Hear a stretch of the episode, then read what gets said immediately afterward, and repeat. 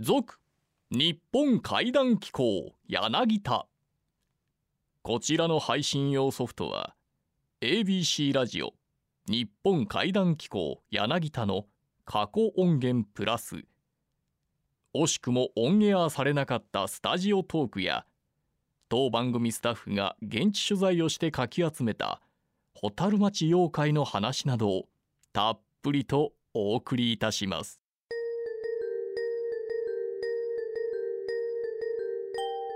あの皆さん老舗のお店とか行かれます？老舗。あんまり行かないね、あんま行かない。はい。京都とかね北陸とかね、はい。長野県とかねいわゆる古都とかはすごい老舗のお店が多いんですよ、はい。洋菓子とか、まあ、おかきとかいっぱいあるんですけども、はだんだんだんだんね老舗ってなくなってきてるんですよはい。最近。やっぱ安いもんもあるし、うん。その老舗の手間暇かけたやつが美味しいんだけどもちょっと値段と合わないっていうので、どんどんどんどん潰れていってると。はい。でこれ困ったもんやなーって。これも僕はもうテレビの取材とかラジオの取材でねさせてもらうんですけどもこれがね不幸の不幸なんですけど柳家さん今老舗でねまあ、どこのメーカーとも言えないんですけども、まあ、お二人さん聞いたら分かると思うんですけど今老舗のね例えばおかきはい。を作ってるのって何か分かります？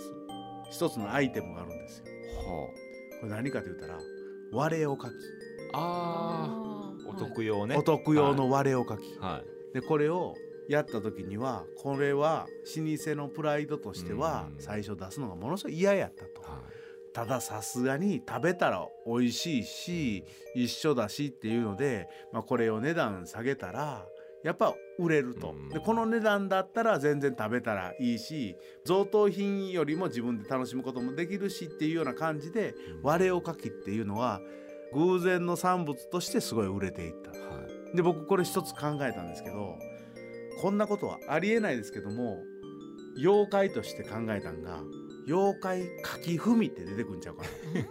おかきの大輪っていうのはまあ京都弁でおかきって言うんですけど、はいあれもともとかき餅とか言ってかきって言うんですよね。お菓子のこと。で僕らはおかき言いますけれども、はい。あれ普通はかきって言うんですよこの妖怪かき踏みはどういう妖怪かというと老舗の死んだおじいちゃんとか2代目向こうとか3代目向こうが来るんですよ。はい。で老舗を救うがためにちゃんと作ったおかきを夜中蹴って割っていく 故意的に割っていくと。で作った生きてるものにはそういうことはできないだろうけれども、妖怪が割ったなら仕方ないなと。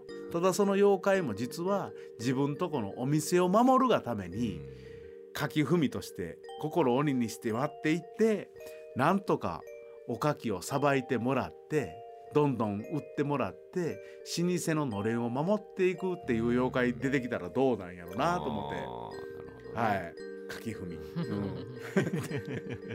ん、いないですけれども、ひょっとしたら老舗の老舗でもう明日からとか来年はやばいんちゃうかなっていう時に拝んだ瞬間にかき踏みが出てくるんじゃないかなと。座敷わらし的なもんじゃないな。イメージはやっぱおじいちゃん、はい。うん。先代の、うん。はいでもそのおかきを踏むっていうのではいけるけれどもこれがなんか壺作ったりするのでは無理だよね。ね壺割りいうのは無理だよなとか思ったりね。割ったら終わりですよね割ったら終わりだよなと思って。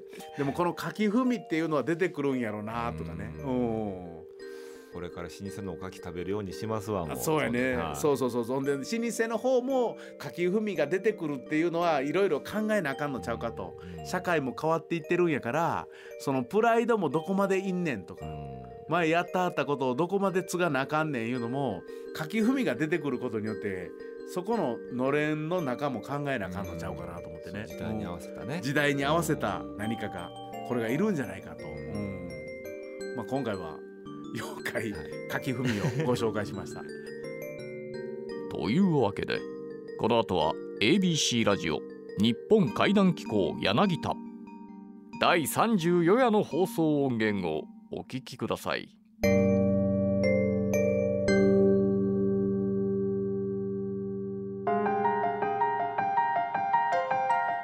真っ暗な夜と真っ白な朝が出会う頃魔界の扉が不思議な音を立てながらそっと開きます。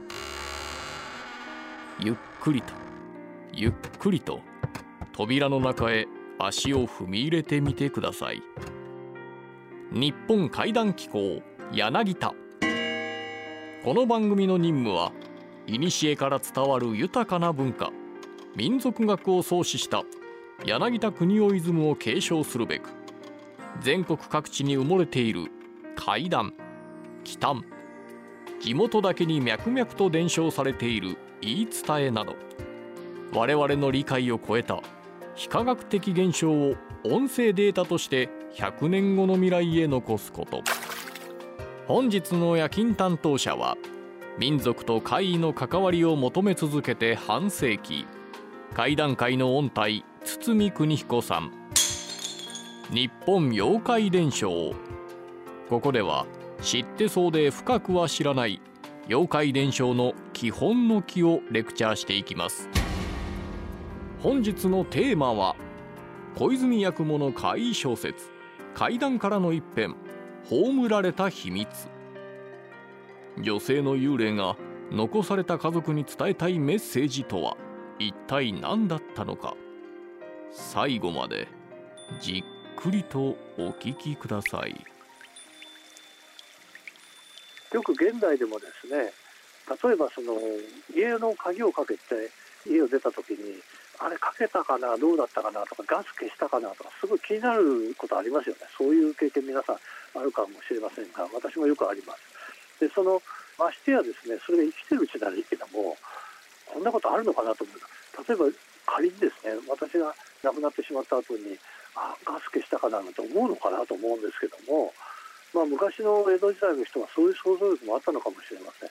で特にですねあの死んだ後に気になるものが残っていたら困るなってことを思ったんでしょうね。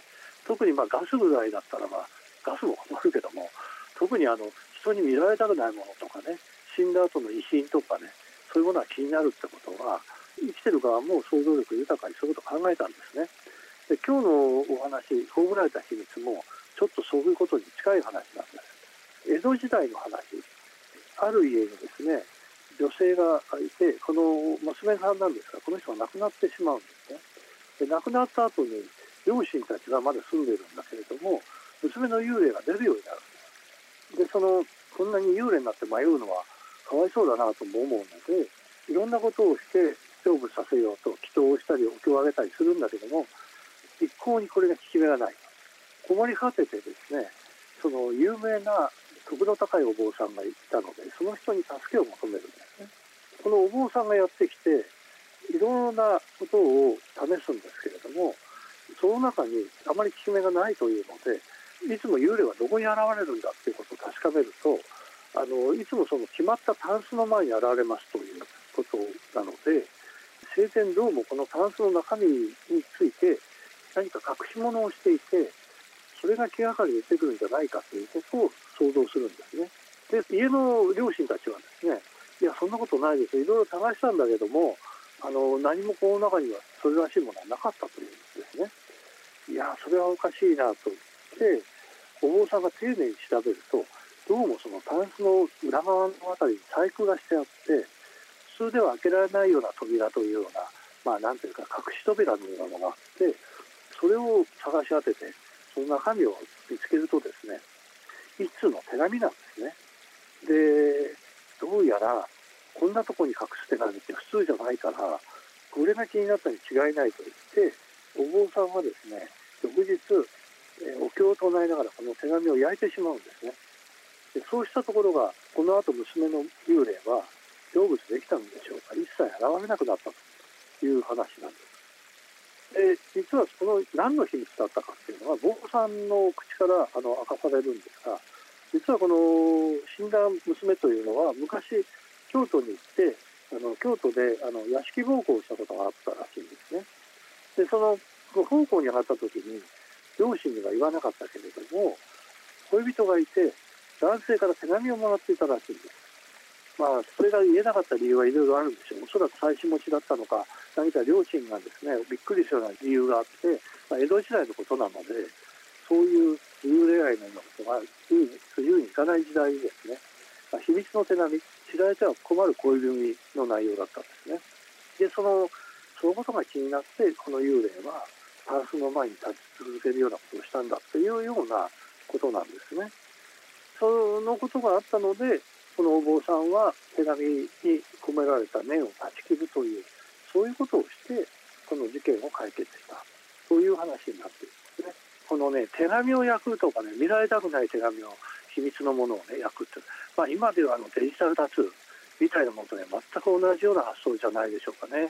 あの遺品である写真なんかもねこれ整理するの大変なんでねよくあの遺品整理のあの専門の方がやりますっていうのをよく宣伝されたりするの見かけますけどやっぱりこう見られたくないものをどうするかっていうのは昔も今もね同じ感性だと思いますね。でさて、えー、葬られた秘密というのはその秘密をどうやって坊さんが葬っていたかというようなタイトルになっているわけなんですね。こういうそのお話はですね、えいくつかやっぱり類話がこの場合もあるんですよね。新鮮百物語という江戸時代の解談集があってこの話がどうやら今のですね小泉八雲の会談の元ネタにどうやらなっているらしいんです。でなんで分かったかっていうと八雲って人は日本語のその本をすらすら漢字で書いたものを読めるわけではなかったんですが小泉節というですね奥さんがあの武家の生まれで文字をさらさら読む人だったので八雲がですね日本の古い怪談集を買い求めては奥さんに朗読してもらってそれを読んでたんですね。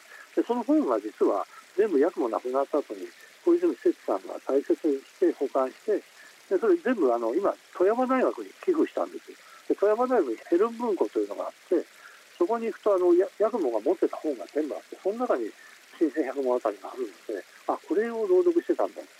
それを聞いてこの話書いたんだっていうのがよくわかるんですけども元の話もですね全く今ご説明したことと同じ内容になっているんですが新鮮百物語もオリジナルじゃなくてですね手紙を焼く坊さんの話っていうのは他にもあるんですね。あの有名な人だと重ねが淵という話以前にこの場でもさせていただきましたがその重ねが淵の幽霊を成仏させる祐天という人がいて今東京にあの祐天寺という施設の駅がありますけどその辺に祐天寺というお寺のお嬢さんの祐天という人がいてこの人が全く同じような手紙が気になって出てくる娘の幽霊を手紙を焼くことで成仏させたっていうような話がですね祐天の伝説として伝わっているんですね。だから結構類話が多い、えお話なんです。なんでそれではこんな話が類話が多くなるのかっていうとですね実はこれちょっと一つ背景があって今日のお話はですねまあ祐天もそうですしこの八雲のお話もお坊さんが活躍するんですよね。で実はお坊さんはいろいろ相談を受けるわけですよ。幽霊が出たけど何とかしてくださいとか気になる品物をお焚き上げしてほしいんだけどって言って持ってきたりね。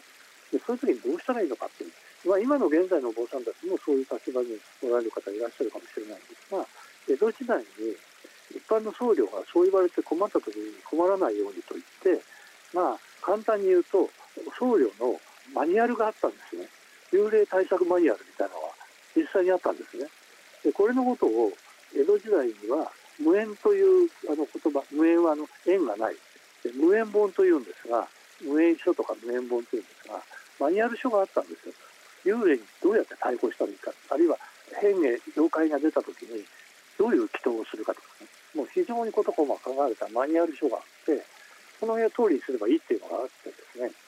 一体それどこにあるの？っていう話なんだけど今現在はねあのあんまりお寺には伝わっていなくて非常にマニアックな話ですけども京都に大谷大学あるいは龍谷大学という大学がありますね。で龍谷大学なんかに行くと貴重書になってますけど無縁書がいっぱいあって私は何度か見せていただいてその中身にねあの幽霊が出た時どうすればいいかって書いてあるんですね。坊さんとしての心得みたいなのねでその中に面白い話があって最初はね幽霊などいないと言い聞かせなさいってまず書いてあってあの仏教はそんなに幽霊話をするところじゃないんで本来は、えー、人間というのは仏様の世界に行くべきなんであの幽霊はいないということを言いなさいと。ところがそれでも出る出ると言って怯える檀家さんに対してはなんで出るのかっていうと檀家さんの心の持ちようの問題だから檀家さんの心の道を聞いてごらんで何かあの死んだ人が気にしてることはないですか？と聞きなさいと。で例えば着物が大好きだったとかいう場合にはその着物をどうやって処理すればいいか。その時にどういう経を唱えてどういう場所でどういうふうにして着物を処分するかっていうことが書かれているんですがまあ、いろいろやってもダメな場合着物を焼いたけどまだ出るよって言われた時に、まあ、一番困るのは手紙だっていうことがそこに出ていて手紙っていうのはなかなか人に見せないですよね。でだから一番その秘密が多いので手紙じゃないですかということを段階に確かめさせてもし出てきた時はあの強力な教文があってそれを教文を唱えていろいろ儀礼を儀式をしてこういうふうに焼きなさいと書いてあるんですね。ですからまあ坊さんたちはそれをよく知っていてマニュアルのようにやるんだけども檀家の人にそれを全部説明しないですねやっぱり業界の方の話なんでそこまで言わないですよ。でその時に説話として例えば祐天さんはこういうことをしましたみたいな話をしてあの納得してもらいながらあの私坊さんもこういうふうにしてお焚き上げをしますよっていうふうにして実際にやっていたよですね。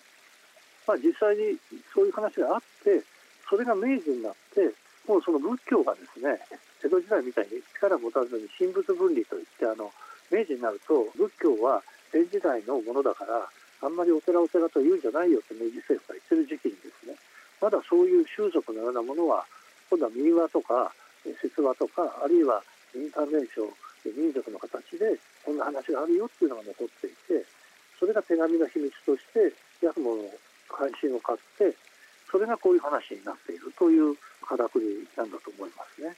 ちなみに私はマニュアルがごさんたちの間にあるっていうのをこんなようにして研究してたのであのマニュアル見せてくださいっていつも言うんだけども一番あなるほどと思ったのは東京のこんにゃく閻魔さんというあの小市川の通称こんにゃく閻魔という寺があるんですがそこ行った時に非常に長い長いマニュアルがあって事細かに書かれている。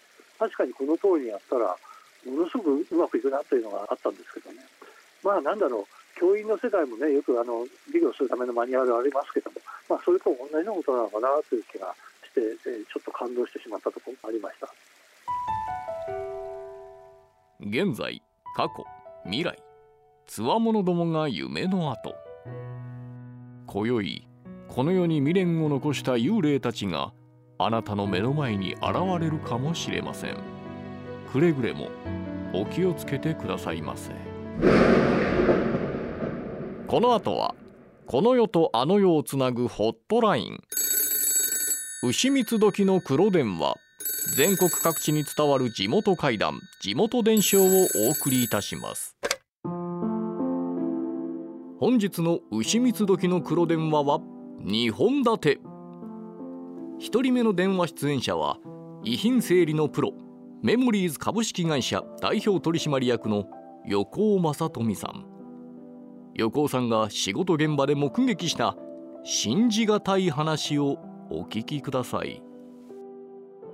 葬儀社さんの紹介でワンルームマンションの片付け行ったんですけどそこはお家で亡くなってなくて私鉄電車に飛び込んで亡くなったっていう家だったんです。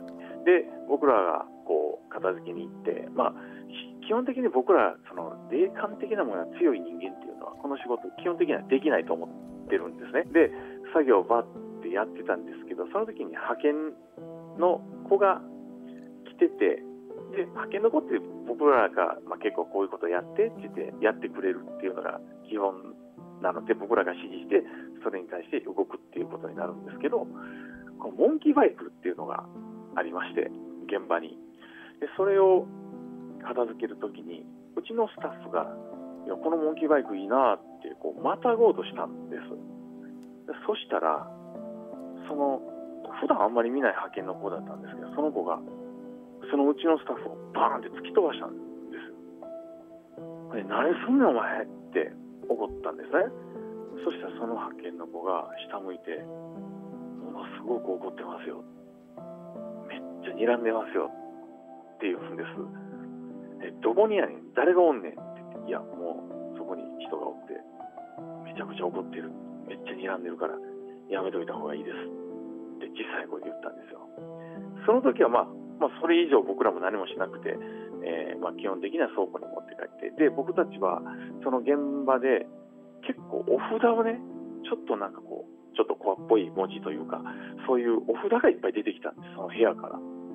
で、それはちょっと僕らもそのままゴミとして処分はできないなというのがとっさに思ったので、合同供養って言って僕らやっぱ仏壇とか神棚とかご家とか個人が大事にしてたものとかそういったものを一回倉庫に持ち帰ってある程度の量になったら本当にお寺さんを呼んでそこで独協してもらって僕ら後ろに並んで手合わすっていうことをやるんですけどそれに回そうっていうことで供養箱に入れてですねでそれをこう供養の場所に置いてたんです。でまあそっかもう忘れてるぐらいの1ヶ月90日ぐらい経ったぐらいに合同供養したんですね。でそれは僕らもちょっと忘れ気味だったんですけど供養してる時に奥の方で段ボールがパチンパチンって音がしててでみんなでこう手合わしながらなんやなんやっていう感じはあったんですけどまあお寺さん同居してますしその止めるわけにもいけなくそのまましててで最後その供養箱っていうのはみんなまた分解してそのまま処分したり仕分けしたりするんですけどでその箱を開けた時に中でその札がもうバラバラになってたっていう経験があります。牛三つ時の黒電話続いて2人目の電話出演者は神奈川県相模原市在住照天神社の宮司金子祐樹さん。これまで1500件以上の事故物件。訳あり現場をお祓いしてきた金子さんの実体験をお聞きください。ピンクサロンのボックスにね綺麗な女の人が座っててお客さんがその子を指名すると消えていなくなってるっていう話なんですよね。いないんです。要するにお客さんがスーッとピンクサロンに入ってきて席に着くんですよ。そうすると向かい側の斜め前の席に綺麗な女の人が一人で座ってる。であの子指名したいんですけどお店の人に言ってお店の人が呼びに行くとそこには女の人がいない。それ1回だけじゃなくて来るお客さん来るお客さんがあそこに座ってるフィギュアみたいな可愛い女の子を指名したいって指名したんですよね。そんでボーイさんが振り向いてさーっと行くと誰もいない。そこの勤めてる女の子もみんな見てるんです。一人でね誰もいないボックスにねじーっと座ってるらしいんですよ。もうねフィギュアのごとく綺麗な人だって言ってたね。それで噂になってあのお客さんが気持ち悪がって来なくなって困るからあの早く払ってくださいっていうことで私もお払いに来ましたね。それでもう全員並んでお払いを受けて店の隅々まで払ったらもうピシャッと止まりましたね。空気は悪かったですね。窓も一つもないしものすごい空気がよどんでてちょっとっていう感じはしました。日本怪談機構柳田。番組初の公開収録のお知らせです。季節外れの怪談3本立て祭りと題し真冬のご当地怪談祭り。年忘れ怪談スペシャル。そして新春初耳おめでた怪談を開催します。出演者はいつもの地元怪談伝承トリオ宇津呂鹿太郎さん三輪千佐さんそして柳田浩二の3人。収録日時は12月17日日曜日。お昼1時から夕方ぐらいまでを予定。場所は大阪福島区にある ABC ラジオ。そこで番組ではカラオケ感覚で不思議な話をマイクの前で語ってみたい方。怖い話を聞くのが大好きな方を大募集いたします。顔出し NG の方も大歓迎。一度ラジオで怖い話を喋ってみたかったあなた。今すぐご応募ください。宛先は郵便番号530-8013 ABC ラジオ日本怪談機構柳田。メールアドレスは怪談アットマーク ABC1008.com 階段アットマーク ABC1008.com 連絡がつながるあなたの電話番号とメールアドレスを必ず明記してください。なおスタジオ観覧応募の締め切りは11月30日木曜日まで。当選者20名の発表は ABC ラジオ日本怪談機構よりメールにてご連絡いたします。以上番組初の公開収録のお知らせでした。日本怪談機構柳田もいよいよ終盤。兵庫県尼崎市在住の怪談作家宇津呂鹿太郎さん。大阪市在住の小説家田辺誠也さんに加え当番組の放送作家柳田浩二の3人が全国各地から寄せられたお便りを時間の許す限りご紹介してまいります。こんなお便りいただいております。福岡県博多市40代男性。皆さんにとって一番最初に衝撃を受けた怪談小説や怪談師ってどなたでしょうか？私は YouTube で見たさくら金蔵さんの語る「かっこ大切なオチになるのでタイトルを伏せますがかっこ閉じる「まる女」は今なお大引く傑作だと思いました。教えてくださいということで来てます。これはもう別に俺言ってええと思いますけど古典中の古典っていうか昭和怪談の代表作と言ってもいいぐらいね僕も聞いた時はゾッとしました。ゾッとしますよね。ゾッとしましたあの話は。あれまだ言ってる人いますよね。いますはいはいありますね。ねえ。はもちろん田辺さんもご存知ですよね。はい。はいはい。そんなにうつろさんって私年齢変わんないですよね。いですかね僕今もう50です今。あ10歳ぐらい違う。10歳下でしょ？下です。田辺さん、それはまあだから田辺さんほんならいっぱい知ってるんですよ。だから僕は55ですもん。今やっぱこの YouTube とかねすごいんですよねやっぱり。そうですね。ほとんどあったりしますもんね。はい。うん。なんでもねだから便利ですよほんま YouTube は。便利、はい。この間ね稲川淳二さんの「オールナイトニッポン」の時代の怪談とか上がってましたよ、うん。あすごい。でも僕らの世代はやっぱりまあさくら金蔵さんとか稲川淳二さんが出てくる前はからなんで前もここでちょっと話しましたけど怪談師の語りよりもやっぱりあなたの知らない世界のあの、ビデオって言ったらはい。8ミリビデオっていうんですか、いはい。あれがやっぱり大きいですね。はあ。うん。あれフィルムでしたもんね最初ねフィルム。ね。あれが大きかった。あとはやっぱりこちらの ABC のお昼の番組。あと MBS テレビでやってた心霊写真のね、はい。特集があったんですよ、はいはい。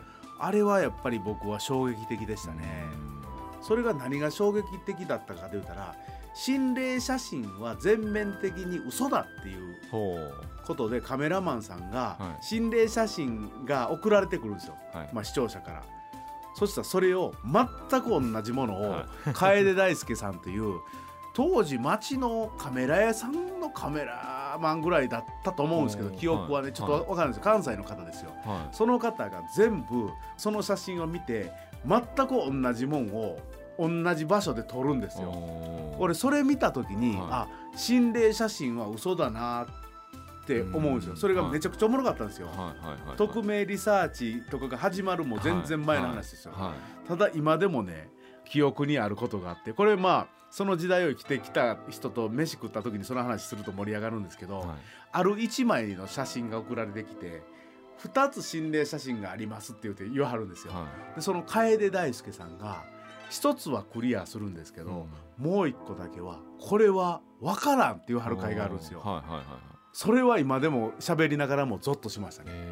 どんなものが映ってるんですかそれ？あのね覚えてんのはねなんか道にね赤ちゃんの顔がね横たわってるんですよ。ほう。赤ちゃんの顔が。なんかねみんなそれを見てあ怖いなって思う写真ですよ。は実はそれはねなんかねいわゆる粉ミルクのか缶の 赤ちゃんがなんか横たわっててみたいなね。はいなんか俺大まかしか覚えてないんですけどそういうトリックだったんいですよ、はほんでなるほどなーって、うん。ほんで同じなんですよやっぱり。赤ちゃんの顔も同じなんですよ、い。はい。はそれ使ってるから、いはい。もう一つのなんかねちょっと忘れましたけどおっさんみたいのがわからないと。へえ一回だけその楓大輔さんやったけどねそのカメラマンの方がはギブアップする回いがあって。うーん僕は原点それですね。はあ。うん。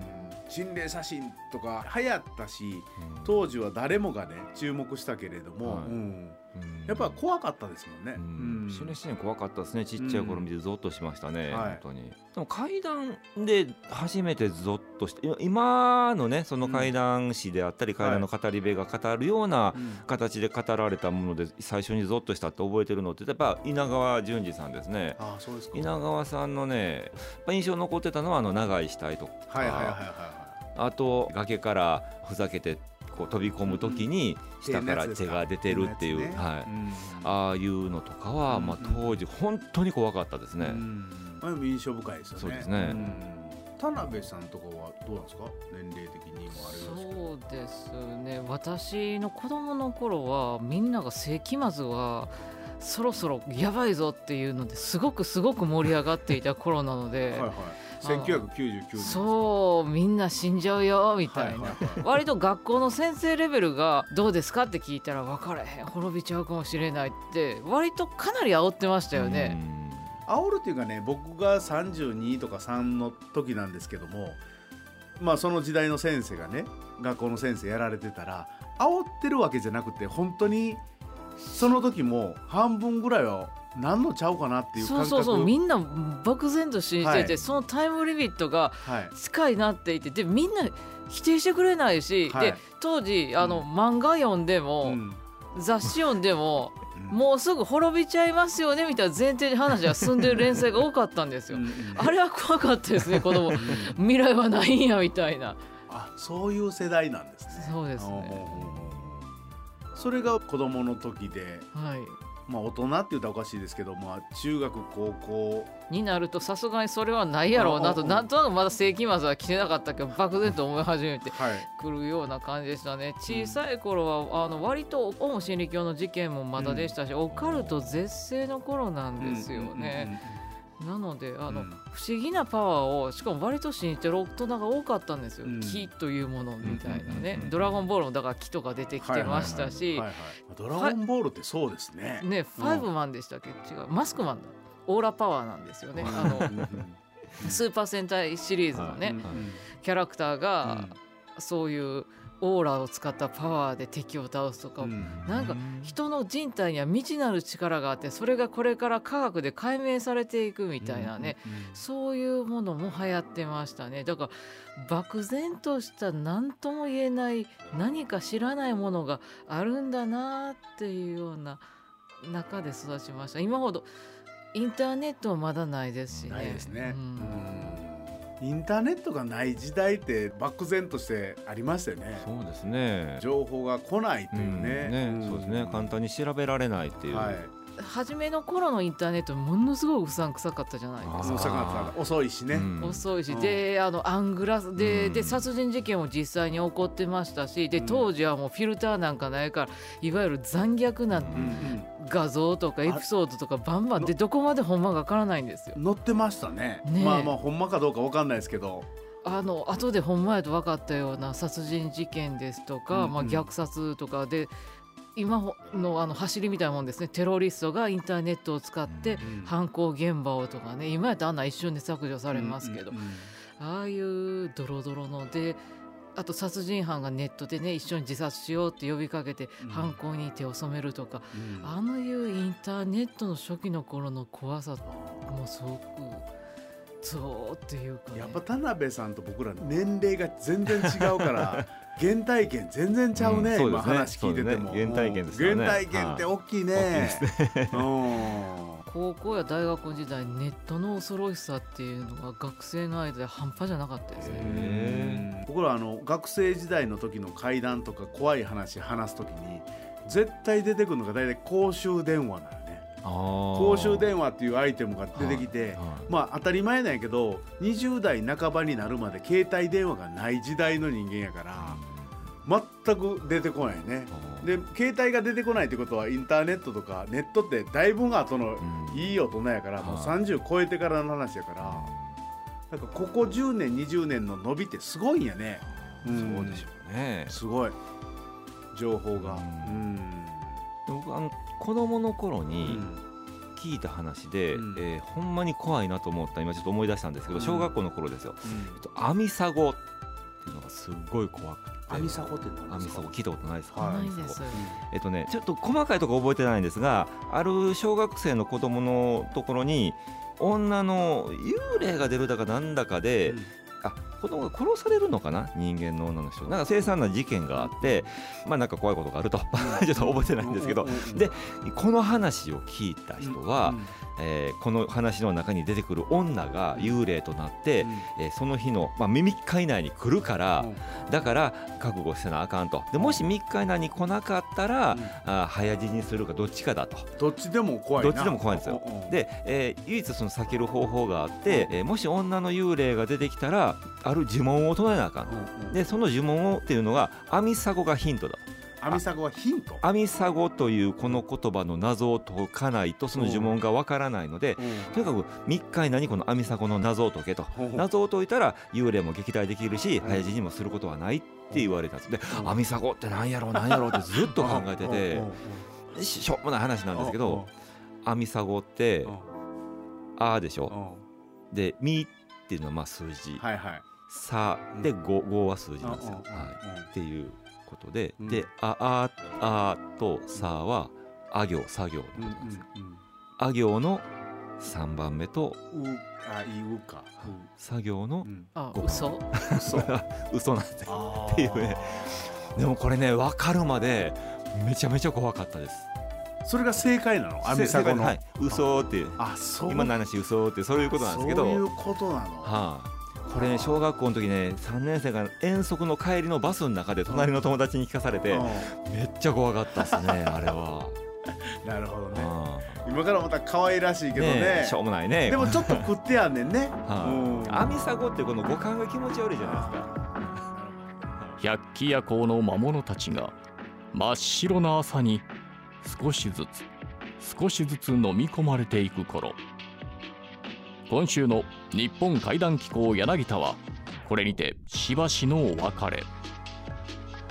それでは最後に日本民族学の祖柳田国夫が残した言葉でお別れしましょう。我々が空想で描いてみる世界よりも隠れた現実の方がはるかに物深い。日本怪談機構柳田。番組ナビゲーターは小早川秀樹でした。